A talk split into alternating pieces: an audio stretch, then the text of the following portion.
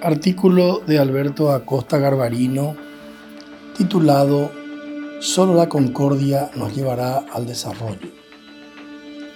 Después del ambiente de paz que vivimos en nuestro país en los días de Navidad, rápidamente volvimos a ese ambiente de tensión, de enfrentamiento y de descalificación que fue la constante todo el año pasado. Esta crispación se siente en todos los ámbitos y en todos los lugares, pero el epicentro del mismo se encuentra en el Congreso Nacional, donde están todos los que, entre comillas, representan a la sociedad paraguaya en su conjunto. El combustible que está avivando el fuego de la discordia es el lenguaje soez, las palabras indecentes, a menudo groseras y ofensivas, que utilizan muchos de nuestros políticos, muchos de nuestros periodistas y muchas de las personas escriben en las redes sociales. En los diferentes espacios políticos, en lugar de escuchar debates y confrontación de ideas, lo que escuchamos son acusaciones y descalificaciones hacia el adversario. Y en ese ambiente, los medios de comunicación tanto escritos como radiales y televisivos, en busca del bendito rating, dan amplios espacios y estimulan las agresiones y los enfrentamientos. El escenario para este lamentable espectáculo lo ponen los medios de comunicación y los principales artistas son nuestros dirigentes.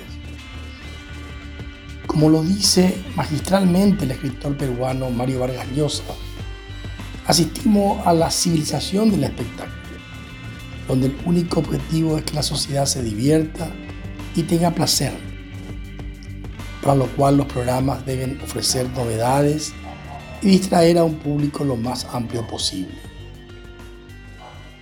En esta civilización del espectáculo, la palabra serena, la reflexión profunda, el análisis de los problemas y las propuestas de solución le interesan a poca gente y consecuentemente tienen un rating muy bajo. Sin embargo, los enfrentamientos y los ataques personales pareciera que son de interés de la mayoría y consecuentemente tienen los ratings más altos. Teniendo en cuenta que la calidad de la convivencia en una pareja, en una familia y en una sociedad se mide por la calidad de sus conversaciones, tenemos que preguntarnos ¿Qué sociedad estamos construyendo al incentivar la palabra agresiva y descalificadora? Recordemos que, así como tener buenos ladrillos es fundamental para construir un edificio sólido, el cuidar el uso de las palabras es fundamental para construir una sociedad donde se pueda vivir en armonía.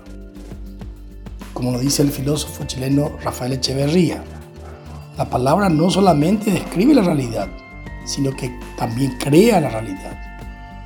Una palabra afectuosa puede crear una relación amistosa y constructiva, mientras que una palabra ofensiva puede generar odio y enfrentamiento.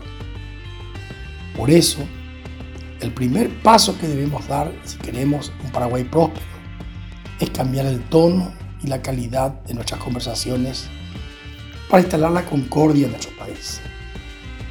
La palabra concordia viene del latín cordis, que significa corazón, y el prefijo com, que significa conjuntamente.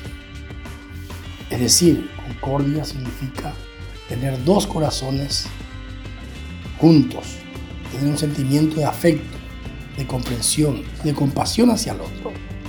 Necesitamos que todos nuestros líderes políticos, todos nuestros líderes empresariales y todos nuestros líderes sociales por encima de sus legítimas diferencias, utilicen un lenguaje que propicie la concordia.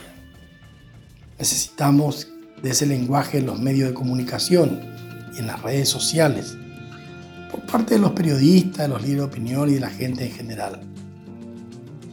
Necesitamos también que la sociedad castigue al que utiliza palabras que agreden, hieren y sobre todo dividen. Que lo castiguen las urnas si es político que lo castiguen el rating si es un periodista.